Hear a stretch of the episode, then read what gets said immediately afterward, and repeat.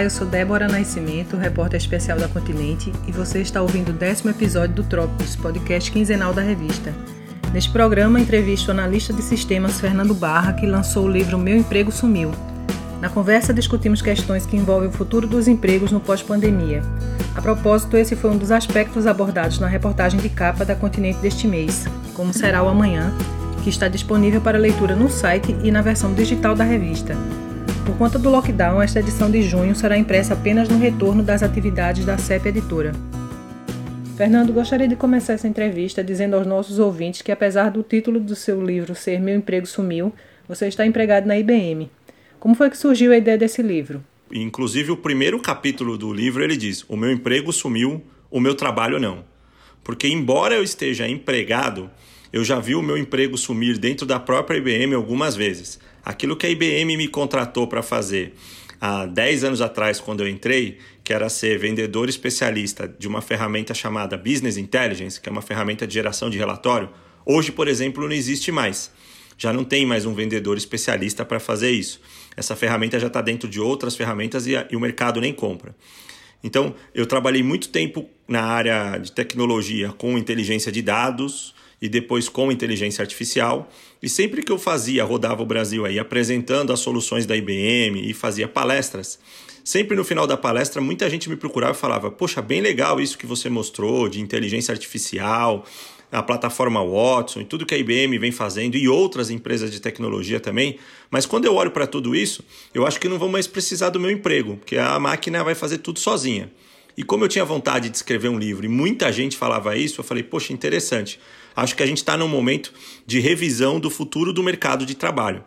Acho que agora a gente parte para um momento onde nós vamos ter que encontrar novas formas. Então eu vou escrever um livro falando exatamente isso. E foi aí a hora que eu olhei para minha própria experiência e pela minha própria vaga e eu vi que realmente aquilo que a IBM tinha me contratado, como eu falei, já não existia mais. Então eu criei essa frase do meu emprego sumiu, meu trabalho não e procurei escrever um livro onde eu falo como é que você pode se reinventar no meio dessa revolução e continuar trabalhando. O trabalho sempre existiu, desde que o homem existe, o homem trabalha. Né? Então, desde que na época do homem das cavernas, a gente trabalhava caçando animais e coletando frutos. Depois, na revolução agrícola, a gente trabalhava plantando. Depois, a gente foi artesão. Depois, a gente trabalhou nas grandes fábricas como empregador. E agora continua trabalhando. O que realmente está sumindo e está mudando muito forte é esse conceito de empregador e empregado.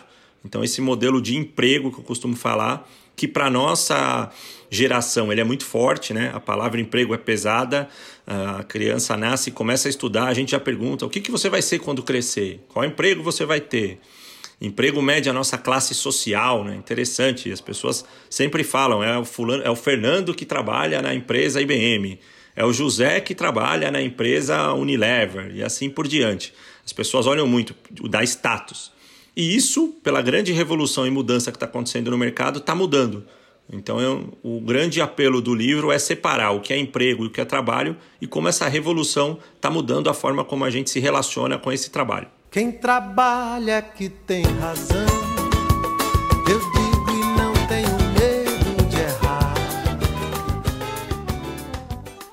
Quando você estava escrevendo esse livro, a gente nem sonhava em ter uma pandemia de, de coronavírus, né? Então ela aconteceu, né, o livro já tinha sido lançado. E aí, qual é a análise que você faz desse período antes que você estava fazendo essa pesquisa, você estava escrevendo, e agora?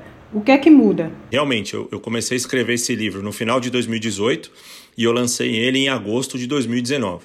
E não tinha a mínima ideia, jamais imaginaria que a gente ia passar por uma pandemia exatamente agora. É, o que é interessante, eu fui começar a comparar, e eu faço isso no livro, esse momento de revolução que a gente está vivendo com outros momentos de revoluções históricas que mudaram a forma como o homem trabalha ao longo do tempo. A primeira vez que isso aconteceu foi na Revolução Agrícola, que, como eu citei aqui, o homem ainda trabalhava como caçador e coletador de alimentos e ele descobriu uma tecnologia para a época. Cabe dizer aqui que tecnologia é qualquer solução que o homem cria para ajudar ele a realizar uma tarefa. A gente pensa a tecnologia sempre como algo novo, né? Falou tecnológico, é algo que acabou de sair, é algo mais complexo, mas não. Tudo que a gente cria que ajuda a realizar uma tarefa é uma tecnologia. E naquela época, o homem descobriu uma tecnologia chamada fogo. E a gente usava muito essa tecnologia para ajudar a caçar animais. Então era mais fácil colocar fogo, porque encurralava o animal num canto e eu não precisava sair correndo para pegar ele. Só que de tanto usar essa tecnologia gerou uma crise. Qual crise que foi que gerou na época? Tiveram queimadas enormes, a gente não estava preparado e não sabia administrar o fogo. Ele acabou queimando grandes áreas e aí não tinha mais animal e não tinha mais fruto para comer. Foi nessa época que surgiu a revolução agrícola. O homem teve que aprender a plantar. E exatamente isso fez com que a gente mudasse a forma de trabalhar.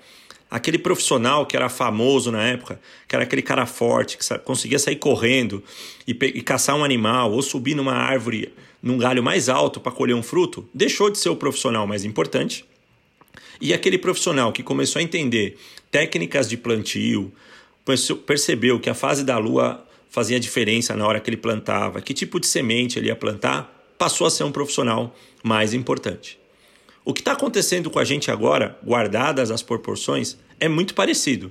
A gente já vinha vivendo uma revolução na forma como a gente trabalha, por existir diversas tecnologias novas. Naquela época foi o fogo e agora é a internet, é o software de conferência, é as plataformas digitais para eu fazer compra. A tecnologia foi crescendo e ela vem tirando trabalhos que outras pessoas precisavam fazer.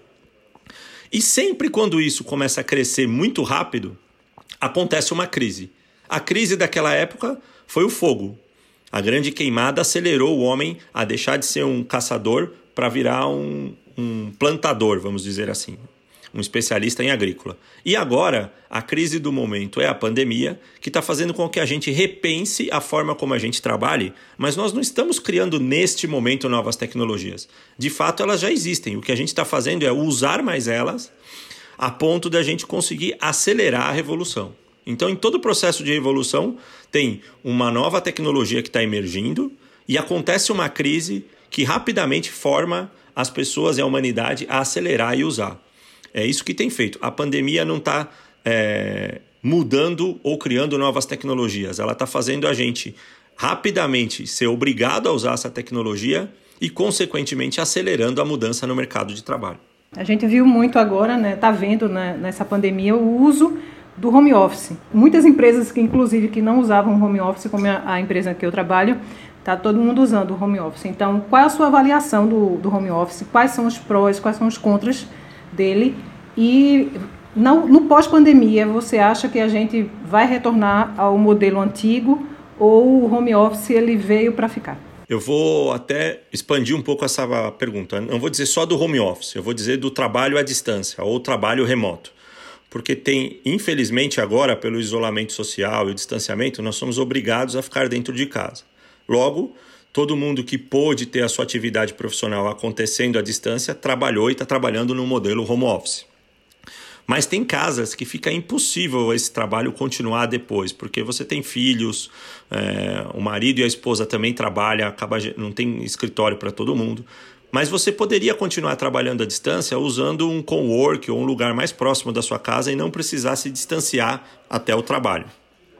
Existiam inúmeras empresas que tinham muita resistência com esse modelo, porque achava que se o, empregado não tivesse na empresa, ele não estaria trabalhando, ele estaria em casa assistindo Netflix, comendo pipoca, e na hora que chamasse, só que ele aparecer na frente do computador. Uh, a pandemia, nesse ponto, foi positiva porque ela tem mostrado que não, é possível para algum, algumas atividades profissionais. Inclusive, ontem saiu uma pesquisa do IPEA que eu achei muito interessante. Ela diz que no Brasil, cerca de 22% das atividades profissionais conseguem ser exercidas remotamente. Outras atividades não dá. Ainda não dá para um dentista exercer seu trabalho remotamente por exemplo, né? e assim por outras atividades. Uh, então, sem dúvida alguma, este é um modelo que teve uma aderência muito grande, vários paradigmas e resistências que empregadores tinham referente aos seus empregados, se eles poderiam ou não usar, esses paradigmas caíram porque foram obrigados a serem usados. E agora diversas empresas estão olhando e reavaliando se, com a retomada pós-pandemia, faz sentido eu ter um escritório tão grande e gastar tanto dinheiro para ter todo mundo aqui, ou uma vez que eu entendi que aquele meu funcionário sabe trabalhar bem de casa, por que, que ele não fica em casa? Porque para o funcionário vai ser mais cômodo e para a empresa ela vai ter um menor custo de ter esse funcionário chegando até a empresa. É, então, sem dúvida alguma, o modelo de trabalho remoto, à distância, ele vai crescer e vai ser mais utilizado. Vai ser 100% dos casos? Com certeza não, mas uma grande maioria continua. É, agora, ele não vai continuar do modelo que a gente está hoje, porque a gente não teve treinamento e não criou hábitos para fazer isso. Então, o que está acontecendo é que está todo mundo trabalhando numa quantidade absurda em casa. Não está tendo aquele controle de que horas eu paro para almoçar, que horas eu paro para descansar. Então, a gente deve ter ainda uma adaptação. Primeiro veio, dado a crise, uma forte aderência, está todo mundo usando. E agora, a partir do momento que a gente está usando, a gente está encontrando os problemas e está se adaptando. Ele continua, mas ele continua num formato um pouco diferente com o que a gente conhece hoje. Algumas empresas, inclusive, já anunciaram que, independente do encerramento do distanciamento social, os funcionários estão liberados para trabalhar até o final do ano remotamente.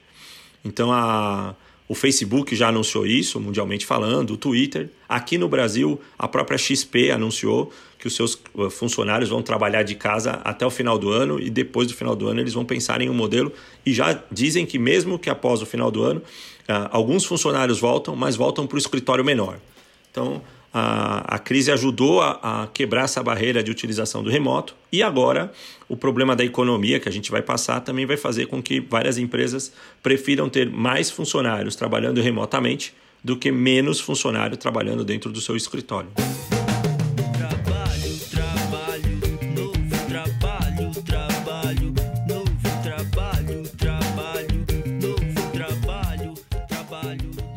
No livro você escreve: a revolução digital está mudando radicalmente o mercado de trabalho a ponto de extinguir milhões de empregos, bem como criar uma infinidade de novas oportunidades nos próximos anos.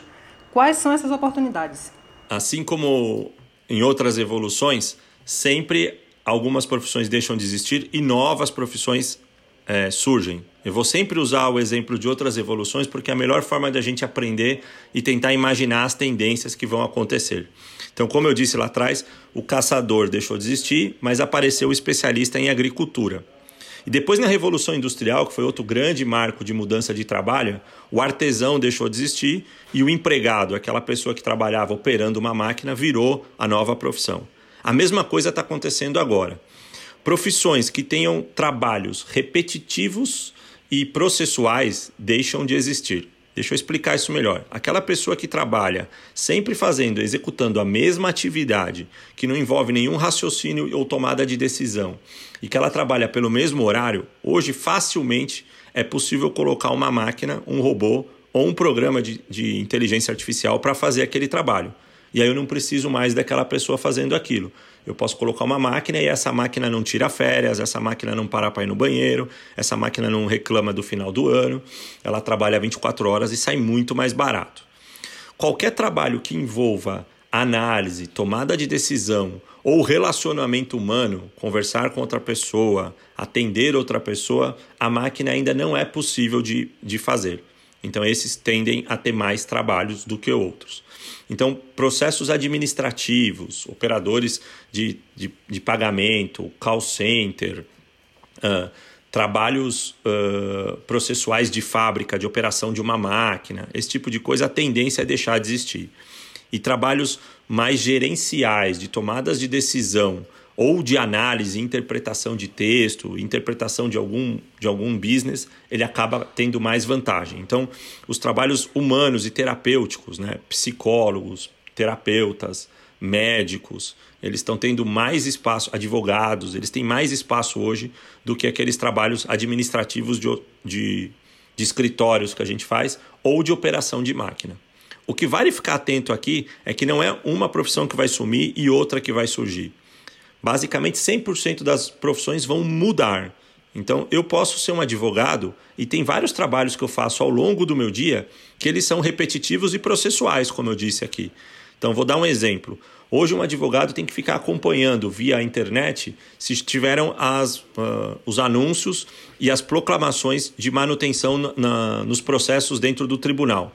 É um trabalho extremamente processual. Ele só entra ali, coloca o número do processo e vê se o juiz uh, atualizou ou não atualizou aquele processo. Isso uma máquina é possível fazer hoje.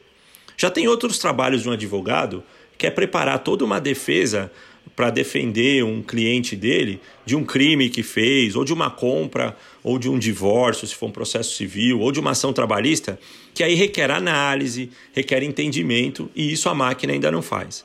Então, todas as profissões devem sofrer uh, alterações em determinadas atividades. Toda aquela atividade que eu faço que é processual, hoje ela deve sumir e uma máquina vai fazer, e atividades que demandam mais de uma tomada de decisão, criatividade, análise ou interação humana deve aumentar.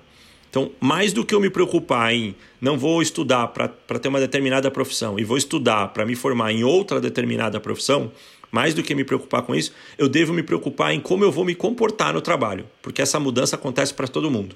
Então, eu devo me preocupar em estudar e preparar mais habilidades que a gente fala de soft skills, ou seja, habilidades socioemocionais, do que só as habilidades técnicas. A partir de agora é extremamente importante eu ter conhecimento e saber me relacionar bem com outras pessoas, me comunicar bem. Com essa pandemia, você acha que as empresas e os governos eles deveriam frear o avanço dessa, dessa revolução digital em nome da manutenção desses empregos? É uma decisão muito difícil. Existe uma grande diferença para essa revolução que a gente está passando para as demais que eu citei aqui. O uso de uma tecnologia nas outras revoluções, ele demorava muito tempo. Então, vou, vou, vou tentar explicar isso de uma forma diferente. Existe um estudo de uma empresa americana chamada Visual Capitalist, que ela mede quanto tempo leva para uma tecnologia ser adotada por um grupo grande de pessoas. Então, eles usaram o um número de 50 milhões de pessoas. Então, eles olharam assim: em quantos anos demorou para que o automóvel, que é uma tecnologia grande e nem é uma tecnologia tão velha, levou para ter 50 milhões de motoristas utilizando um, um, automóvel, ter um automóvel e saber dirigir? Foram necessários 64 anos para o automóvel atingir 50 milhões de pessoas. Quando você olha o Facebook, que é uma outra tecnologia, em quatro anos ele já tinha 50 milhões de pessoas utilizando. E quando você olha o jogo Pokémon, que é uma tecnologia nova, que surgiu há três anos atrás, em 19 dias ele já tinha 50 milhões de pessoas utilizando. Quando a gente fala agora do aplicativo Zoom, que é um aplicativo para se comunicar pela internet, em sete dias ele ultrapassou a barreira de 50 milhões. Então a gente vive hoje uma adesão de tecnologia muito rápida, diferente das outras revoluções. Antes, quando eu tinha uma nova tecnologia, levava uma geração, mais de 20, 30 anos, para ela atingir 50 milhões de pessoas. Então, somente os meus filhos ou, quiser, os meus netos precisavam aprender uma nova forma de trabalhar para estar no mercado. Porque eu ainda tinha emprego e usava aquela tecnologia anterior durante toda a minha profissão. Agora não mais. Às vezes eu sei usar uma tecnologia, tenho uma profissão, e em cinco anos ou 10 anos, aquela tecnologia já está ultrapassada e aquele emprego não existe mais. Então a corrida em mudança é muito grande. E aí tem um desafio, sim, que eu acho que envolve o governo, que vai precisar ajudar, uma vez que a gente teve uma pandemia e uma quantidade de desemprego muito grande, a ajudar a preparar essas pessoas para voltar para o mercado de trabalho.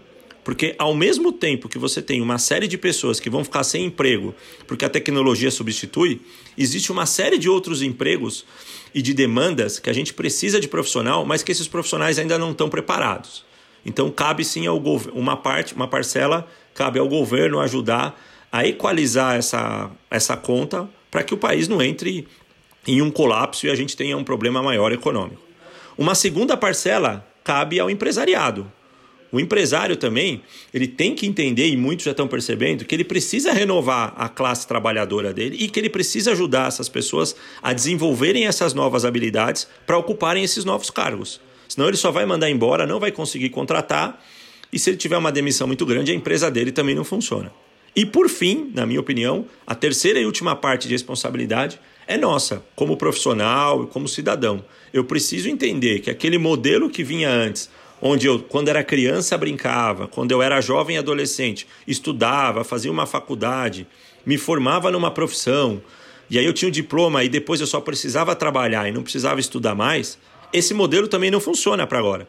A partir de agora eu vou precisar, já que tem uma mudança muito rápida, eu vou precisar trabalhar e aprender algo novo. Trabalhar e aprender algo novo. É o que a gente chama de aprendizado contínuo. Eu não vou voltar para uma escola, não vou voltar para aquele formato de sala de aula que requer muito tempo, mas de alguma forma eu preciso me atualizar. Ou eu vou fazer novos estudos através da internet, curso à distância, fazer um curso pelo YouTube, pelo Instagram, mas de alguma forma eu vou precisar me atualizar. Então, para mim, a responsabilidade de equalizar essa curva, que é muito difícil, não estou dizendo que é simples, está dividida nessas três pessoas: no governo, no empresariado e no cidadão profissional. Trabalhando o sol é amor, o suor que me sai. Vou viver cantando dia também. No livro Meu Emprego Sumiu, você escreve que o emprego é o centro do atual roteiro de vida de sucesso estabelecido pela sociedade. Passamos a maior parte de nossas vidas nos preparando, buscando e nos preocupando com o emprego. Fernando, se o emprego nos define, como será a nossa relação com esse aspecto no futuro?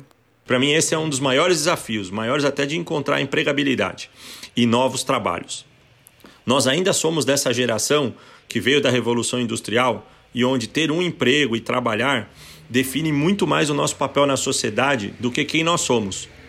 Então, uh, muito, a, gente, maioria de nós, quem tem mais de, do que 30 anos, cresceu ouvindo dos pais: estuda, faz uma faculdade e escolhe uma dessas três profissões aqui, engenheiro, advogado ou médico, que você vai ter dinheiro pro resto da sua vida. E aí você estudava, fazia, e a demanda por esse tipo de emprego era tão grande que você tinha realmente o um emprego pro resto da vida.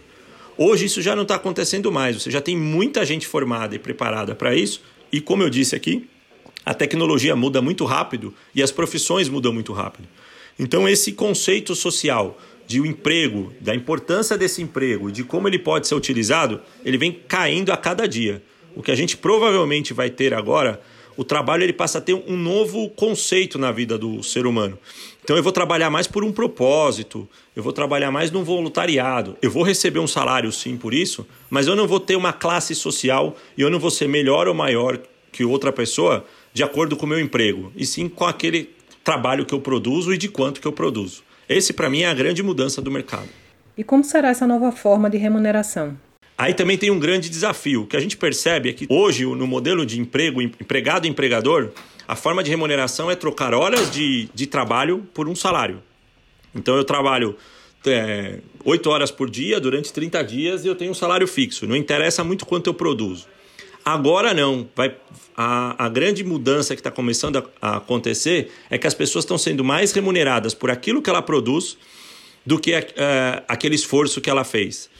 Então você vê plataformas de trabalho como Uber, como Airbnb. Aqui no Brasil tem uma plataforma chamada Singu, onde o profissional entra, ele oferece o tipo de trabalho dele, uma outra pessoa do outro lado vê interesse naquele trabalho, ela compra e paga diretamente o profissional.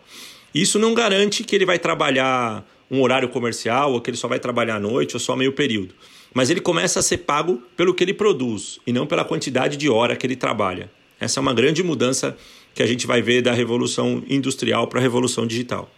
Esse trabalhador, ele vai estar trabalhando em casa, né, de um home office, e ele vai estar afastado dessa, dessa vida social. Então, você acha que isso vai provocar mais solidão, mais competitividade, mais problemas psicológicos, enfim, desse trabalhador?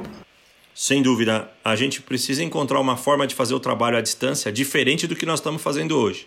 Hoje a gente está fazendo ela, mas ao mesmo tempo que a gente está trabalhando à distância, nós estamos isolados socialmente. Então a gente não pode sair de casa por causa de uma pandemia. Logo, a gente está ficando muitas horas na frente do computador e isso tem efeitos psicológicos preocupantes. Então, após pandemia, mesmo quem for continuar trabalhando de casa, tem que encontrar uma forma de trabalhar na frente do computador, mas precisa encontrar uma forma de lazer, uma forma de encontrar outras pessoas, sair de casa, criar um horário de trabalho e conseguir ter relacionamento fora esse horário de trabalho, até para poder ter uma vida emocional e psicológica saudável. Esse pode ser um grande problema na próxima geração, que a gente nem tem ideia do tamanho desse impacto. Qual é a diferença que podemos estabelecer entre a revolução industrial e a revolução digital? E qual é o papel da inteligência artificial nessa equação? Na revolução industrial, o grande diferencial foi criar máquinas e criar grandes processos de produção. Então, antes da revolução industrial, eu tinha cada artesão trabalhando na sua casa, desenvolvendo o seu produto e depois ele ia para o centro da cidade vender ou trocar aquilo que ele sabia fazer por um outro produto. Quem sabia produzir um sapato levava esse sapato na cidade e trocava por um, por um casaco para poder, poder se vestir. Quem sabia fazer um casaco ia lá e trocava por quem fez o sapato. Quem produzia comida ia lá trocava comida por um armário e assim por diante. Uh, quando chegou a Revolução Industrial, foram criadas grandes máquinas e grandes processos de desenvolvimento. Então não fazia mais sentido o artesão desenvolver o seu, o seu sapato sozinho. Ele começou a trabalhar numa fábrica que produzia uma quantidade muito grande de sapato e ele esqueceu como fazer um sapato. O que ele sabe fazer dali para frente é somente um, uma parte do processo, operar uma máquina. Tem um outro amigo dele que opera uma outra máquina. Então, a revolução industrial, ela criou o que a gente chama de empregador, aquela pessoa que vai lá, dá o seu esforço de tempo por um salário e faz uma parte do processo. Ela deixou de aprender uma criação end-to-end. A revolução digital está substituindo esse tipo de empregado pela máquina e fazendo com que nós voltemos a ser um artesão, mas num formato diferente, um artesão que tem tecnologia. Então o funcionário passa de novo a trabalhar de uma forma que ele faz um serviço de ponta a ponta, ele não faz mais só um processo e ele consegue oferecer esse serviço e receber por isso. E por que, que isso está acontecendo? Porque a gente tem tecnologia que não tinha antes, como a inteligência artificial, que é capaz de analisar um momento e operar uma máquina, que antes eu precisava de uma pessoa para fazer isso durante a Revolução Industrial. Então, as tecnologias que a gente acabou criando agora, como inteligência artificial, a internet e a rápida evolução dos processadores e das máquinas permitiram eu trocar operadores de máquinas por outras máquinas. Então hoje uma máquina é operada por outra máquina. Logo, as pessoas precisam fazer um novo tipo de trabalho. E esse tipo de trabalho, eu diria que é um artesão digital. Você volta a exercer o seu trabalho mais individual, sozinho, você deixa de participar de uma grande empresa você oferece mais o seu trabalho individualmente, como acontece com o motorista de Uber, alguém que trabalha oferecendo sua casa no Airbnb, ou um profissional de saúde, beleza, que trabalha na plataforma Singu. Ele recebe usando toda essa plataforma comercial uh, e ele deixa de trabalhar numa grande empresa e fazer um, um, trabalho sozinho ali operando uma única máquina. Grande diferença disso foi a, a criação da inteligência artificial que vem substituindo esse tipo de emprego. Tem uma, uma frase que está sendo muito usada, que o mercado está vivendo um momento de transição. Mas essa, essa transição, ela sempre não existiu no mercado de trabalho e a gente que não percebe? Eu concordo. Eu acho que o mercado sempre teve em revolução e mudança. O que acontece é que essa mudança era muito lenta e a gente não percebia. E agora essa mudança é muito rápida e a gente percebe muito mais rápido. Então, antes eu poderia me formar num, numa profissão e exercer ela a minha vida inteira e meu filho se formar numa nova profissão. Agora não. Tem uma pesquisa dos Estados Unidos que diz, eles chamam de multicarreira. A tendência é que daqui para frente uma pessoa que se forme agora, ela trabalhe de três a quatro profissões diferentes. Não são nem carreiras e empregos, são profissões. Então a tendência é que ela seja um cozinheiro depois ela passe a ser um advogado e depois ela vai trabalhar em informática e ser um administrador de empresas. É essa dinâmica do mercado, ela está com tanta velocidade que eu preciso rapidamente me adequar, coisa que antes não precisava acontecer. Mas que sempre mudou, sempre mudou. A grande diferença agora é esta velocidade. A gente não percebia essa velocidade antes e agora, por ser muito rápido, a gente percebe essa mudança e cabe a nós ter o desafio de estar tá sempre se adaptando. Obrigada, Fernando, pelo seu tempo, sua participação. Eu queria agradecer a oportunidade. Sou fã de podcast, acho que é uma nova forma de você poder otimizar seu tempo para aprender coisas novas. Então, quem está no carro ou quem está em casa fazendo algum exercício mais manual, nesse momento lavando louça por causa da pandemia ou fazendo outra atividade, pode ligar o celular, ouvir e aproveitar esse momento para aprender algo novo. Dizer que meu livro está à venda na Amazon ou pelo endereço meuempregosumiu.com.br. E este foi mais um Trópicos, podcast da Continente, realizado em parceria com a Doravante Podcasts. Este programa teve captação e edição de áudio de Rafael Borges. Assine a Continente e contribua com o jornalismo de qualidade.